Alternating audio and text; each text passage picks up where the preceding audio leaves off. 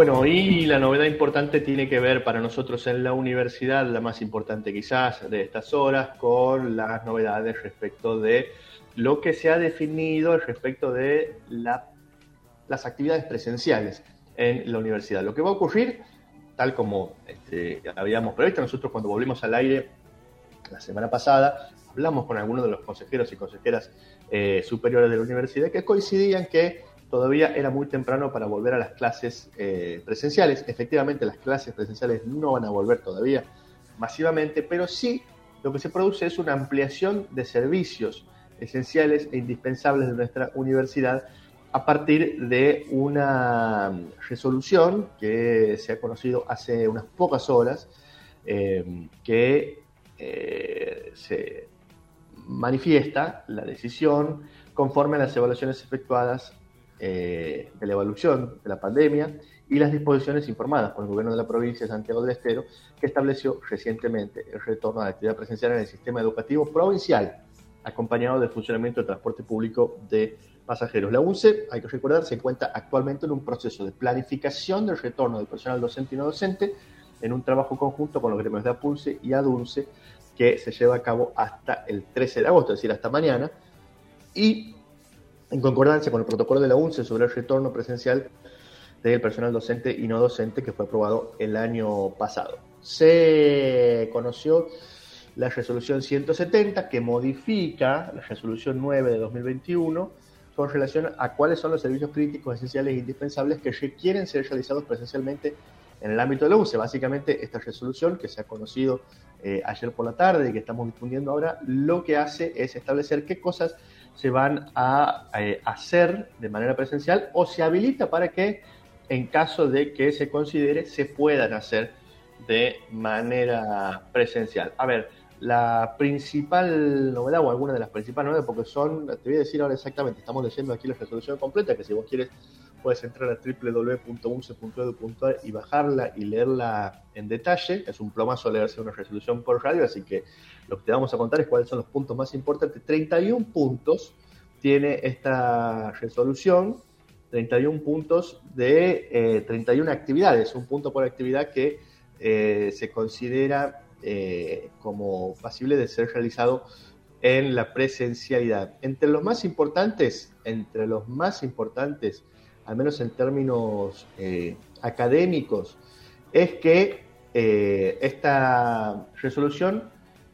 habilita la defensa de tesinas, trabajos finales de grado o equivalentes, la toma de exámenes parciales y finales, regulares o libres de las carreras de grado o pregrado,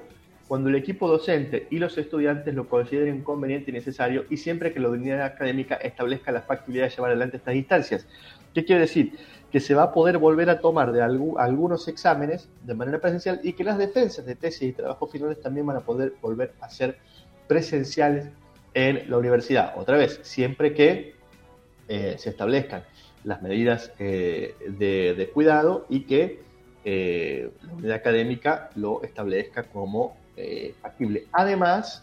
eh, está contemplado la toma de exámenes complementarios de finalización de carreras, de materias breves o adeudadas y libres de la carrera de técnico agropecuario nacional conforme a las pautas generales establecidas por la Escuela de Agricultura, Ganadería y Granja y la jurisdicción nacional eh, provincial. Se va a poder volver también a tener clase en burbuja en la Escuela de Agricultura y Granja y en la Escuela de Artes y Oficios también. Bueno, estas son algunas de las, de las novedades, repetimos, son un montón,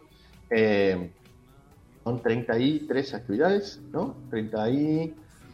31 actividades que están habilitadas para la presencialidad, entre otras algunas que ya estaban previstas eh, y que se vienen desarrollando, de hecho, y que se han venido desarrollando durante todo este periodo de la pandemia, que van desde la seguridad de edificios e instalaciones, tareas de limpieza y desinfección, mantenimiento de equipos, los eh, medios de comunicación, los trabajos administrativos para liquidación, pago de sueldos, licencias, em, servicios de administración financiera, trámites de gestión. Hay otros dos más importantes también que me parece que, que, es importante recalcar, es que vuelve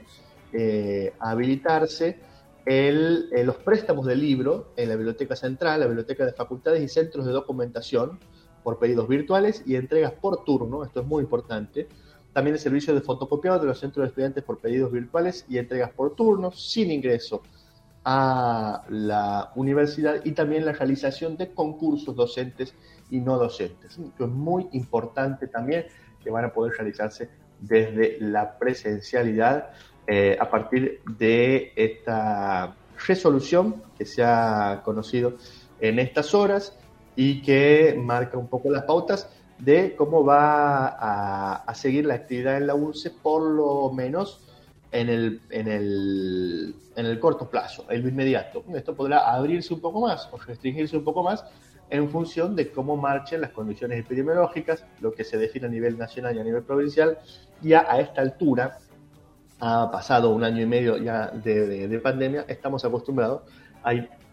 unos pasitos para adelante, unos pasitos para atrás, y en ese margen eh, irnos moviendo. Esto va a ser lo más lejos que hemos llegado hasta aquí eh, con estas nuevas actividades que se permiten abrir y que la verdad nos da mucha alegría porque de a poquito, de a poquito vamos pudiendo eh, reencontrarnos en, en la presencialidad en algunas de ellas.